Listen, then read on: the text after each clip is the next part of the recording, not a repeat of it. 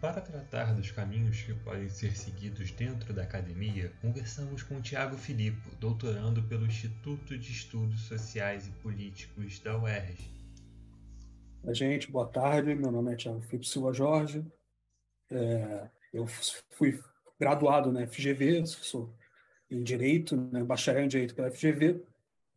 Fiz uma pós-graduação também em Direito, mestrado em, em Direito na UFRJ. Atualmente sou aluno de doutorado IESP e já exerci várias funções acadêmicas. Acho que conforme vocês forem perguntando, a gente vai passando por essa trajetória aí. É. Seria a primeira coisa que vocês gostariam de saber. Sim. Então, acho que primeiramente é interessante falar como foi esse seu processo de escolha profissional, se teve alguma dificuldade para você escolher. Interessante isso, num contexto de uma entrevista dada à FGV, né? Porque é uma possibilidade de carreira que eu descobri lá dentro, assim. Quando eu entrei em direito, eu tinha minha mente 100% para advocacia, né? Pensava até advocacia tributária, né? E hoje em dia a advocacia é a última coisa que eu quero fazer, assim. É... E sim, é uma escolha complicada. Dentro da faculdade eu comecei a fazer iniciação científica, fazer pesquisa, é, monitoria, são várias atividade ligada à, à própria à atividade área de extensão, né, de certa modo, extensão e pesquisa da, da faculdade, que me levaram a considerar essa possibilidade de seguir o rumo acadêmico. Então, é, por exemplo, na minha iniciação científica, que eu fiz um projeto da FGV, a História Oral do, do Supremo Tribunal Federal. Tinham, Nesse projeto tinham várias pessoas que tinham esse, esse processo de formação, que começou no direito e depois começou a ir para uma área mais de pesquisa, ensino, ensino né, no, no direito e áreas correlatas, né, áreas humanas, que me refizeram ver isso, me fizeram ver isso como uma possibilidade concreta, né? Além do, do tipo de professor que era que é muito comum na, no direito, que é o professor que é advogado e professor, juiz e professor. É, atividade acadêmica ser uma atividade lateral, eu comecei a perceber como uma possibilidade também essa coisa do, do tipo acadêmico puro, né? a pessoa que tem uma trajetória toda na academia. E, claro, é uma escolha difícil, é uma escolha difícil. Chega no fim do curso e começa a pensar, cara, é, será que não seria melhor fazer um concurso? É uma dúvida até mesmo que o pessoal que eventualmente fica na área privada tem essa dúvida, sabe? Tem uma estabilidade e tudo bem que eu vou me formar, vou ter uns 5, 6 anos de, de estudo muito duro, né? Principalmente, essa é média que tem de, de trajetória de quem passa nesses concursos de elite, né? Estudo, que é uma dedicação exclusiva aos estudos durante seis anos depois da faculdade, em média, por exemplo, para um concurso magistrado, enquanto quem tem uma carreira na advocacia privada já tem um retorno mais imediato, né? ah, pelo menos a curto prazo. Tem também seus outros estresses, né, de pressões de mercado. Enquanto o que eu o que pesava na minha decisão é o seguinte, é uma carreira altamente competitiva, né? Cada vez mais competitiva. Hoje, sem o doutorado, você meio que você é, não tem um, a possibilidade de ter um cargo pleno de professor. Então, você tem que calcular no mínimo seis anos, né, dois de mestrado, dois de doutorado ali, ao fim do curso. E, e vai ser uma competição ferrenha nos concursos para professor, que tem cada vez menos. Então, foi, foi sim uma decisão muito difícil, mas é até meio romântico falar nisso, foi uma questão de vocação, assim, eu, durante a faculdade eu tive experiência de, de, de, de pesquisa e ensino que são muito gratificantes, logo depois também, em 2016, eu me formei em 2015, em 2016 eu comecei a dar aula na, na própria FGV, no, na condição de assistência, assistente acadêmico, né? E e eu vi assim que eu tinha feito a escolha certa. Ali eu vi que eu tinha feito a escolha certa. Mas claro que tem vários problemas associados a profissão ainda hoje que ainda está se resolvendo. Assim.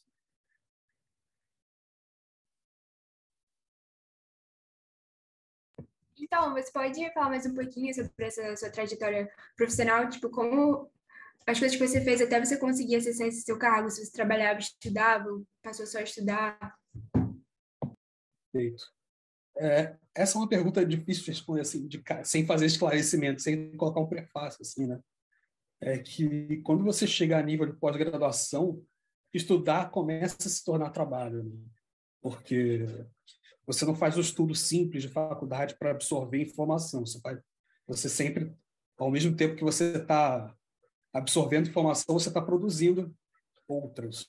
Então, a atividade de estudo acaba virando pesquisa, que é você produzir conhecimento ao mesmo tempo.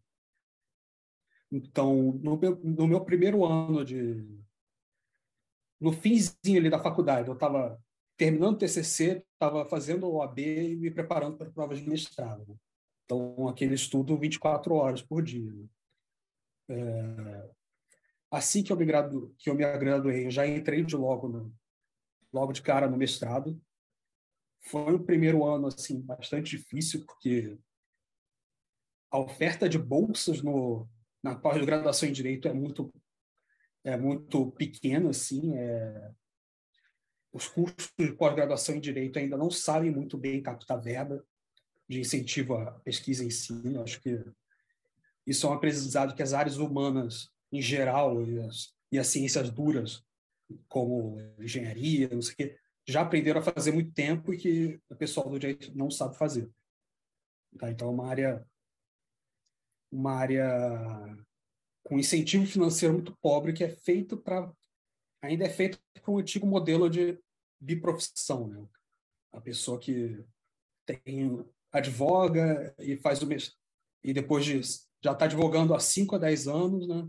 E volta para os estudos para fazer um mestrado, principalmente a nível de mestrado. Foi um primeiro ano assim, muita dificuldade financeira, que eu comecei a fazer vários freelance, mas é, de tradução, de, é, de assistência de pesquisa, revisão de TCC. Esse primeiro ano foi, mais, foi assim o mais difícil assim da trajetória, ainda mais ser o primeiro ano de mestrado, que é uma outra dinâmica em relação à graduação. O segundo ano de mestrado, eu, eu entrei na engenharia e já comecei a ter um pouco de estabilidade assim, financeira pelo, pelo, pelo, pelo quantidade de trabalho que eu assumi dentro do FGV. Né? Não larguei o que eu estava fazendo antes. E foi um. Eu não vou dizer que foi um ano mais, menos difícil, né? mas foi um ano eu, inclusive, eu, maluco, fiz uma pesquisa no plantão judicial noturno. Então, eu, à noite eu ia fazer pesquisa, de manhã eu ia para aula, eu dava aula na FGV e à tarde eu ia para as aulas do mestrado. Então, quase 18 horas por dia eu estava trabalhando. Assim. Mas, mas aí eu já estava começando a ter uma estabilidade financeira. E, assim, aí eu tive um hiato de. Eu tentei um programa muito forte para o doutorado, que é o programa do IESP de Sociologia, que é como eu disse, um, do, um dos motivos, além da, da questão, essa, essa decisão do também de trajetória na graduação é uma coisa difícil, assim, para quem está considerando essa área, porque você tem incentivos de lado distinto. Né? Você pode, pensando em, em, na sua formação, é uma excelente decisão você misturar as áreas, porque você tem uma formação mais completa, tem uma uma visão de mundo. É, os benefícios da multidisciplinaridade que todo mundo já conhece. Por outro lado, tem concursos que exigem uma formação pura, toda do direito, sabe? É, que, ou pelo menos gradua bacharel e doutor em direito. Então, tem uns, assim, temos incentivos cruzados. Não. Né? Mas é uma enquanto você, você se manter no direito o caminho todo, você sabe que você não não vai ter um suporte financeiro muito legal. Né? A área do direito tem esse problema crônico de financiamento. E, ao mesmo tempo que a área de direito é uma área muito inchada. é, de doutores. Tem muito doutor na área de direito. É, então, as pós-graduações não contratam pessoas sem doutorado. Não contratam. No máximo, cargos de terceirizado, assim, que você presta serviço é, é acadêmico. Né? Mas contrato CLT é muito raro, alguém sem doutorado ter hoje em dia. O que não era há 10 anos atrás, quando, quando eu estava na graduação. Então, essa é uma realidade que tem que ser levada em conta para quem quer escolher essa área. Você vai ter uma dificuldade de se fixar no mercado até o doutorado. A não ser que, claro, você esteja optando por uma área como, por exemplo, essas áreas, essas faculdades é, privadas de massa, que eu não vou citar nomes, né, mas mas elas têm um, ensino muito mais padronizado, assim. E por isso eles exigem geralmente o mestrando ou, me, ou mestre. Acho que o bacharel hoje em dia na área de direito ninguém quer. Mas eles, claro que essa, esse tipo de ensino é um ensino um pouco mais assim, para quem escolheu a área por realização profissional, não é o ideal, né? Porque é, muitas vezes eles têm um ensino que você não faz o próprio planejamento de aula, por exemplo. Você recebe uma apostila, aquele é o conteúdo que você tem que dar, e você tem que cortar assuntos que podar um pouco o aluno para ele ficar ali nos limites do material didático. Né? É um perfil de aula que assim é válido ter excelentes professores que usam esse, que vão para essa área, mas é, no sentido de realização profissional é, é menos gratificante que a, a rede de ensino, ensino universitário público e as, a rede privada de elite. Né? As melhores escolas do ensino privado que tem uma dão uma liberdade maior ao professor. Então, é isso que, é, são esses uns fatores assim que eu penso que você tem que levar em conta. Você tem que, para o aluno que tem algum interesse para a área acadêmica, a inserção durante a graduação é essencial. É, pesquisa, acho que está tá mais difícil hoje em dia que estava na minha época, né? mas fazer uma monitoria, ter uma experiência, uma relação direta com o professor, inclusive vai, esses contatos com, com as pessoas que lecionam na sua faculdade é, é essencial para você, você entender as dinâmicas da, da, da profissão e, e toda essa dinâmica da pós-graduação que é dificílima, né? Então acho esse e ter mesmo mesmo na, é uma você tem um pouco de experiência de sala de aula do outro lado, né?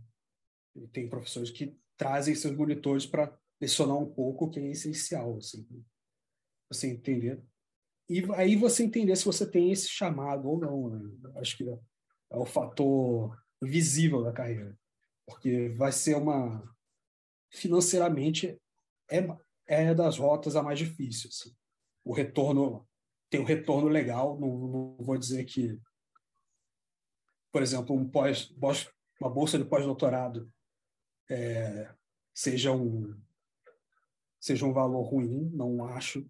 A, a remuneração de professores, é, professores adjuntos né, de, da rede privada, tanto privada quanto é, da rede pública, seja insatisfatório, mas está mais ao futuro do que os, outras pessoas do que você vai se formar junto. Então, acho que sentir o chamado é essencial aí para você encarar essa trajetória.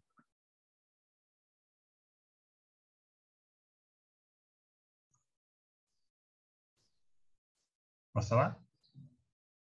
Então, Thiago, uma das perguntas que a gente tinha separado era sobre justamente o que você falou, assim, sobre a, a média salarial da profissão. É um pouco difícil entrar nesses termos porque é um campo muito heterogêneo, né? Mesmo você falou, tem as faculdades de elite, privadas, tem as faculdades mais, mais assim, uma qualidade inferior, né?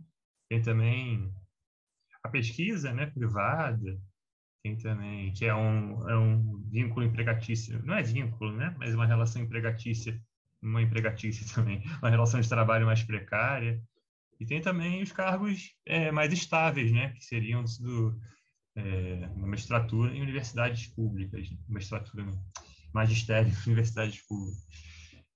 E também tem uma boa parte no, no ensino do direito, o pessoal que leciona em cursinhos preparatórios, tanto para a prova da OAB quanto no curso público. É uma área assim que tem um tipo de ensino muito mais estrito, né? Assim, para o pessoal que tem mais a vocação de pesquisa é, humanística, assim, não, não, não vai ter tanto, mas tem uma carga de trabalho altíssima, mas tem uma possibilidade de ganho financeiro também muito grande. Né? Você vê professores como a própria Flávia Bahia da FGV, a, dar uma, a quantidade de alunos que ela, que ela tem, é uma excelente que ela dá e o valor que ela recebe por aula é muito superior ao que vai receber o que a gente normalmente considera a elite da profissão, que é o professor universitário de faculdade pública. Então tem alguns passos, alguns passos negligenciados aí. Também tem uma é, que é um percurso de carreira que eu não conheço bem, mas que eu, que eu não diria que não é uma carreira acadêmica. Eu acho que considero sim. Mas é, eu, eu concordo com isso, varia muito, assim, é, inclusive de, de estado para estado, a remuneração. É, como todo o Brasil, a remuneração em São Paulo é muito maior do que no Rio de Janeiro, né? que, o, que o resto do país, inclusive. O Sudeste vai tentar tende a pagar melhor, mas isso não é uma não é uma não é uma realidade, é, não é uma realidade estável, assim, muda ao longo do tempo. Tem estados que, por exemplo, no norte do país tem muitas universidades que estão tentando estabelecer e para ter um, os melhores professores eles estão pagando altos valores para se tornar um atrativo né? para trazer pessoas que se formaram no Rio, São Paulo, onde tem a maior concentração das faculdades, Minas Gerais também que tem ou o Sul que tem a maior concentração de universidades para trazer para lá. Então acho que é, além de ser uma possibilidade financeira é atraente, acho que é outra coisa que você tem que, que tem que estar tá, você tem que estar tá disposto a sair do lugar de onde você se formou, né? Porque a, o, os polos que têm as oportunidades de tudo não vão ser os polos onde tem a oportunidade de lecionar, né? De lecionar e pesquisa.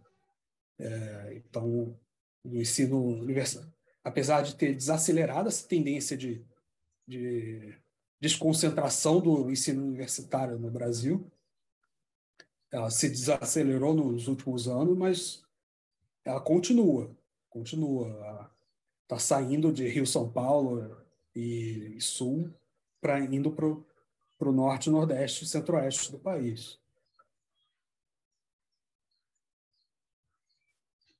Agora, cifras eu não sei eu, eu seria injusto se eu dissesse, assim, porque, mas eu vou dizer que, assim, comparativamente com, com, com, as, com as grandes carreiras, assim, do serviço público e oportunidade privado, vai ser relativamente menor. Vai ser relativamente, a não ser que você seja dono de um cursinho de muito sucesso, um mercado mega competitivo, a tendência é ser um salário, uma média salarial menor, assim. Média remuneratória, né? Não vamos, não... Esse é um grande problema também com que tem tido que é muito muita gente vai a um estágio muito avançado da carreira até ter uma renda, uma remuneração que tem essa natureza de salário. Acho que os contratos de grande parte do, do, do, da carreira vai ser contrato de prestação de serviço. E oportunidades temporárias também. Você é contratado por uma instituição para fazer uma pesquisa e, de curto prazo, você montar uma equipe montar, fazer uma pesquisa, isso é grande parte, até mesmo de professores de faculdade, é, de faculdade pública. Né? Então, ter, essa, ter esses. É, essa renda que tem essa natureza de serviço. Não sei se a Lívia era do primeiro período, não sei se ela está inteirada um pouco nesse debate jurídico assim sobre salário, prestação de serviço, porque o salário ele seria um, algo mais concreto, né? Ele teria um, vínculo e tal, renderia férias, décimo terceiro, outros tipos de benefícios que essa relação de prestador de serviço não não contempla. Então é mais ou menos isso que, que o Tiago falou. Que eu também quis explorar na minha pergunta. Beleza, Lídia? Mas, assim, Tiago, é, falando mais sobre a sua profissão especificamente, quais seriam as atividades que você faz no seu dia a dia em relação ao seu trabalho? Eu estou num momento assim da. Eu vou falar do dia a dia ao longo do tempo, tá? Porque mudou bastante, assim. Eu vou fazendo de trás para frente. Eu estou no meu último ano de doutorado eu recentemente recebi uma bolsa da FAPERJ, que é uma, uma, uma bolsa chamada Doutorado Nota 10, que é uma bolsa que basicamente eles te dão um valor maior que uma bolsa de doutorado normal, mas que eles botam muita restrição em atividades laterais. Assim. Eu basicamente só posso receber essa bolsa e mais uma, se eu fosse concursado professor substituto na UERJ, não pode ser em qualquer outra universidade, é, só esse, esse acúmulo que eu tenho. Então, no momento, eu estou eu focado 100% em concluir meu doutorado. Então, é, é, é estudo, estudo, pesquisa e elaboração da tese. Tá? Mas é, estudo, ensino e pesquisa é o, são os três, são os três tipos de atividade que me acompanharam ao longo da carreira. Você estudo, você nunca vai estar atualizado 100%, você sempre vai ter coisa maior, a, a, mais coisas a aprender, mais métodos, mais abordagens, mais, mais filosofias, mais empirias, mais epistemologia. Vai ter sempre toda uma coisa nova. Você vai, vai num congresso e descobre uma abordagem legal, ah, posso usar isso para pesquisar tal coisa. Então você vai estar sempre estudando. Isso se torna parte essencial do seu trabalho. Pesquisa. Você aplicar teu estudo para produzir maior conhecimento, isso sempre vai fazer parte do seu dia a dia. E o ensino. O ensino, assim, é, acho que é o. Vou dedicar um pouquinho mais de tempo para falar sobre ensino, porque é a atividade mais banalizada da, da carreira acadêmica, mas é, é, a parte mais difícil, assim. Eles na área de direito uma cultura assim de, de que o ensino deve ser baseado na prática, que é uma cultura correta, é, é, uma, é um pressuposto correto, mas que leva a coisas muito negativas. Então, o, o ensino é muito assim.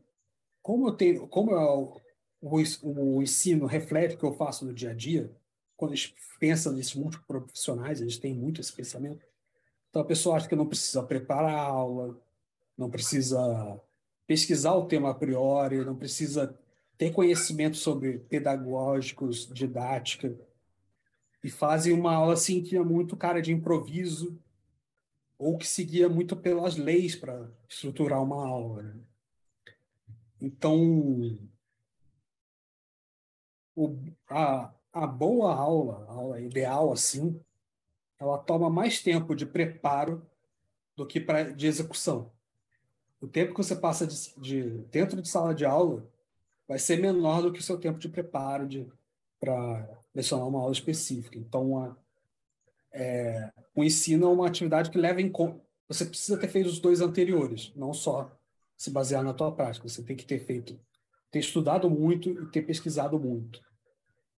É, então, é, e isso e sintetizado isso e, e, e se preparar para para ter uma didática e parar de ignorar uma coisa que muitos professores ignoram, que é os alunos não têm o, os mesmos o que antes de pensar o que no que os alunos sabem já sobre aquele tema, o que eles não sabem, o que qual é o conhecimento prévio para chegar naquela informação que você tem que passar no dia. Porque o que você tem que passar para o aluno não é informação. Informação, hoje em dia, é banal. Todo mundo acha informação. Está aí em dados públicos, usa a internet, pesquisa. No, às vezes não precisa nem de um computador, só de um celular já acha informação. O que você tem que passar para o aluno é a capacidade de processar a informação, encontrar, entender e pesquisar e, pra, e, e ter a possibilidade de entender assuntos correlatos. Acho que essa é o grande desafio do ensino. Assim. Então, meu, nosso dia a dia é justamente pensar na, é, pensar em didática, pensar em, em, em, quais são os conhecimentos prévios que aquela turma tem ou não tem. Então, e, e é basicamente esses três, essas três esferas que interagem uma com a outra. Esse é o dia a dia da profissão acadêmica.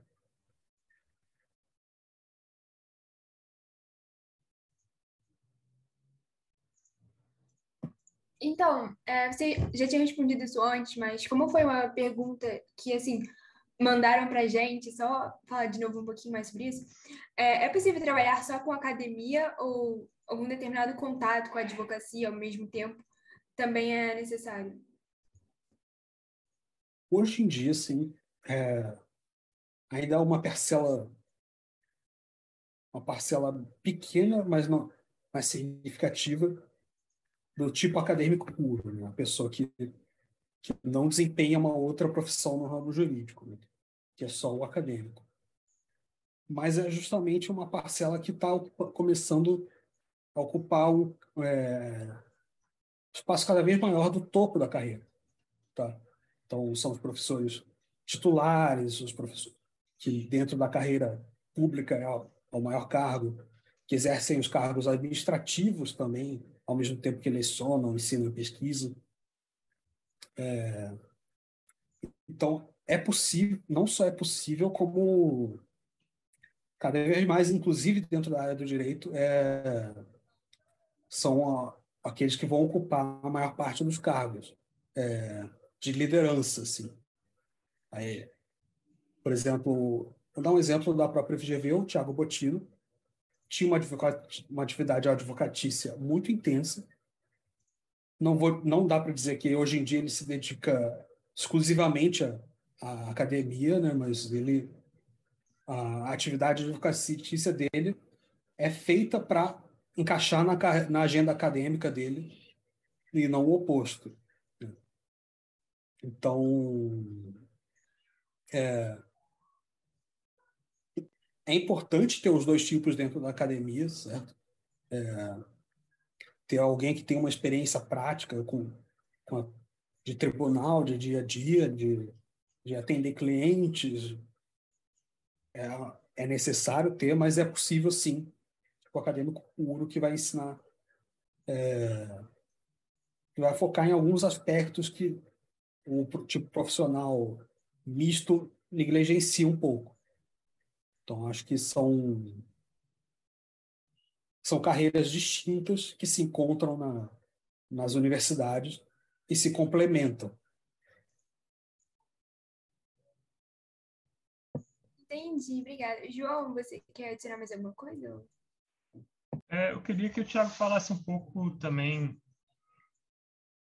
sobre a trajetória dele eu sei que você fez um intercâmbio, né, durante a graduação, no Instituto de Pesquisa, não foi isso? Lá fora.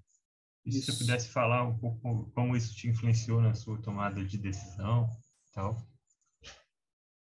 Isso é interessante, assim. É... Nos Estados Unidos, assim como em alguns países da Europa, em vários lugares do mundo, essa questão, a França também é assim, o, o professor não é, o professor da faculdade de Direito não é o cara que, que também advoga. Né? Às vezes são pessoas que têm essa carreira mista, né? mas enquanto prof... mas é em diferentes estágios. O cara advogou por 20 anos, a, a, a professora é, advogou por 20 anos e depois começou a ensinar. Então, a, as, as profissões jurídicas e o ensino jurídico eles se encontram de uma maneira distinta, né? É, o, na França também é bem comum que um professor universitário, dando um exemplo que não é do meu intercâmbio, professor universitário seja alguém que fez a carreira inteira dentro da, da academia. É basicamente é um único tipo de professor do, do direito que você vai ter lá. Né? E é levado bem em conta. E eu tive vários professores assim que nos Estados Unidos que se dedicavam plenamente à questão da, da pesquisa, do, do ensino. E eu fiz parte brevemente do, do Centro de Democracia Constitucional, né, lá nos Estados Unidos. Eu fiz um intercâmbio de seis meses na Universidade Indiana, em, Houston, em Bloomington.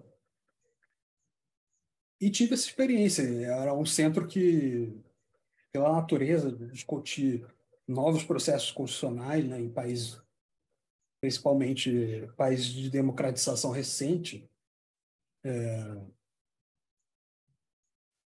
eu tive experiência com várias pessoas que, que viviam a, a experiência de pesquisa muito intensamente. Acho que esse foi o lado mais forte que eu vi lá. É, então, é, sim, me deu um contato muito grande com uma coisa, um aspecto que eu acho muito legal da academia, que é isso, das profissões jurídicas, é a que tem mais possibilidades internacionais, né? tem é o, é o espaço em que seu diploma mais vale internacionalmente. Eu acho que uma carteira da OAB brasileira vale muito aqui dentro, vale em, São, em Portugal, né? mas a sua experiência de advogado não é muito aplicável tanto internacionalmente. Acho que é uma área assim para quem tem interesse em viajar e ter um diploma estender o valor do seu diploma para fora é uma, é bastante interessante, assim. Até mesmo porque é, lá fora tem vai ter vários centros que querem muito esse, esse intercâmbio internacional. A Alemanha é um grande recrutador de, de pesquisadores latino-americanos com bolsas bastante generosas. Acho que quem uma quem tem interesse em direito internacional, que tem amplas oportunidades, ou então que tem interesse nessa interface entre direito e outras disciplinas, né? Acho que é uma, uma questão interessante aí que a academia tem a oferecer. Depois dessa experiência internacional, não, até então eu não tive, não retornei para fazer um doutorado, um sanduíche, mas é, é uma um, muitos, é, muitos colegas que eu, ao longo desse tempo, tiveram essa oportunidade né, de, por exemplo, um, do, um dos, do, dos integrantes da minha equipe no, no História Oral do Supremo, hoje em dia está na Finlândia, está na, na Holanda, com uma bolsa da Finlândia, estudando casos na, na Corte Interamericana de Haia, né? Interamericana. Interna Tribunal Penal Internacional em Haia. Então, acho que essas oportunidades de, de ter uma experiência mais internacional, global, assim, fazem parte muito do cotidiano da academia, até de forma mais intensa do que nas outras áreas do direito, né? nas outras carreiras jurídicas. Beleza. E, Tiago, é, aproveitando aí, a gente tem um tempinho ainda, é... o seu tipo de pesquisa, por também sair um pouco das, do, do campo do direito, né, digamos assim, da formação é, jurídica, estrito senso, né, com mestrado em direito e doutorado em sociologia, né, fazendo essa transição, o tipo de pesquisa que você faz também é, é um tipo de pesquisa mais ligada a uma pesquisa empírica, né?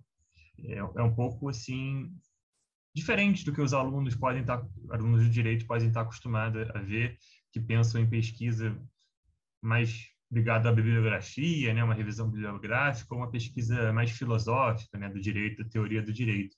Teria como você falar um pouco sobre isso relacionado à, te, sua tese também, né, o seu trabalho de tese, de doutorado?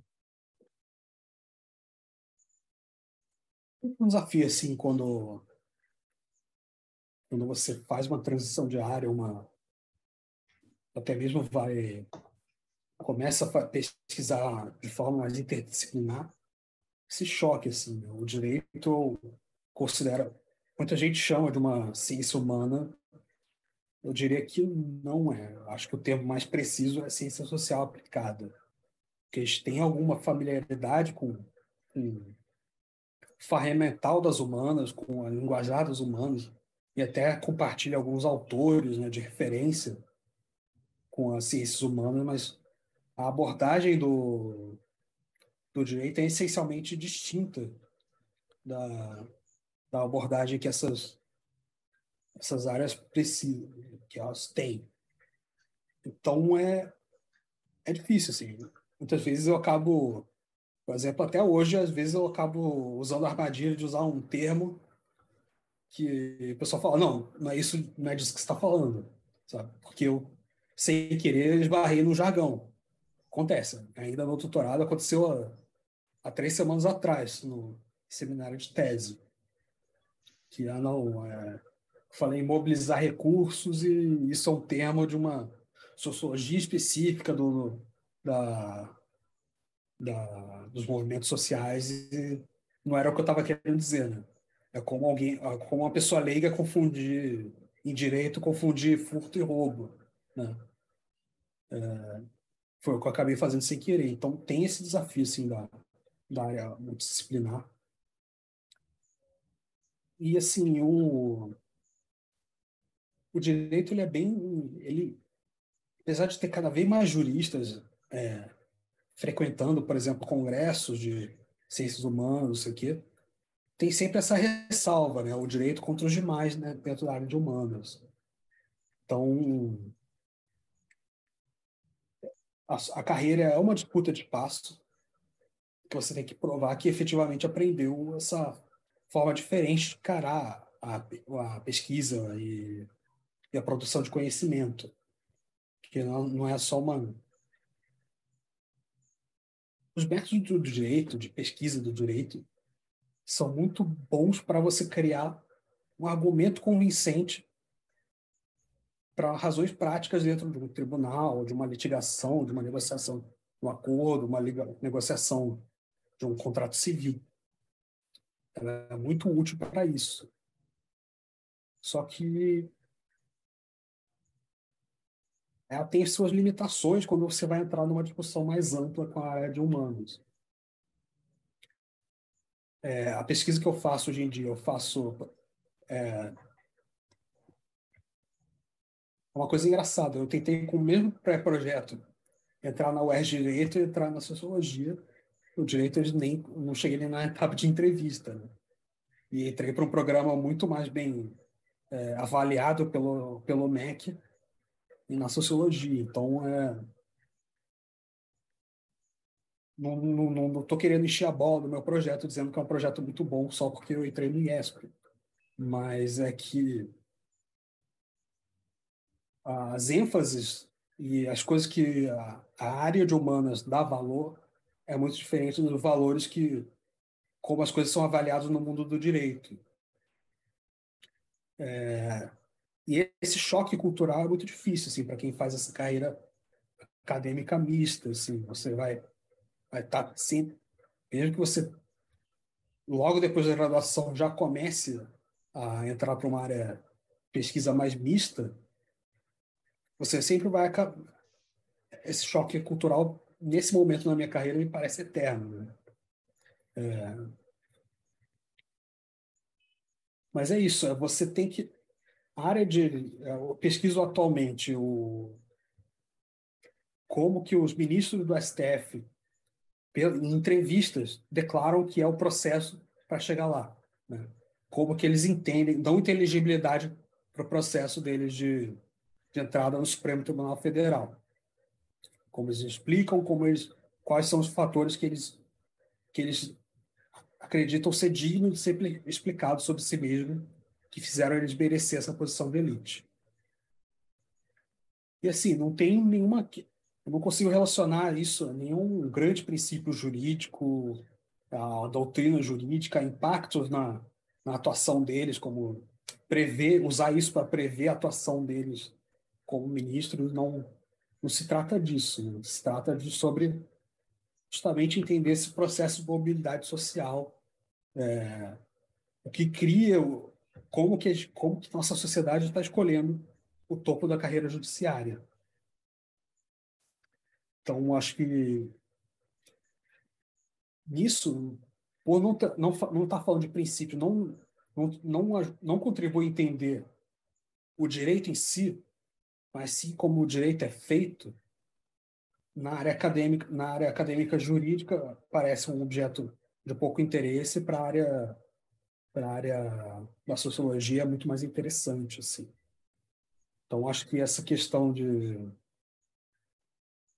uma resposta direta à sua pergunta, João, seria o seguinte: é, fazer pesquisa empírica, empírica mesmo no direito, que não é entendida como como prática, algo voltado à prática jurídica, sim teria entender o fenômeno, os fenômenos que acontecem no mundo do direito, é, há, um, um freio, assim, é, que o direito está chegando lá, tem um grande movimento para uma, uma, uma academia do direito voltada à empiria, mas ainda falta, assim, ainda falta chegar um pouco lá, ainda falta as pesquisas chegarem a esse ponto, acessar esse ponto, assim. Ainda tem muito. O direito ainda é muito voltado para si, né? Ainda tem muita herança da teoria pura do direito, você explicar o direito pelo próprio direito.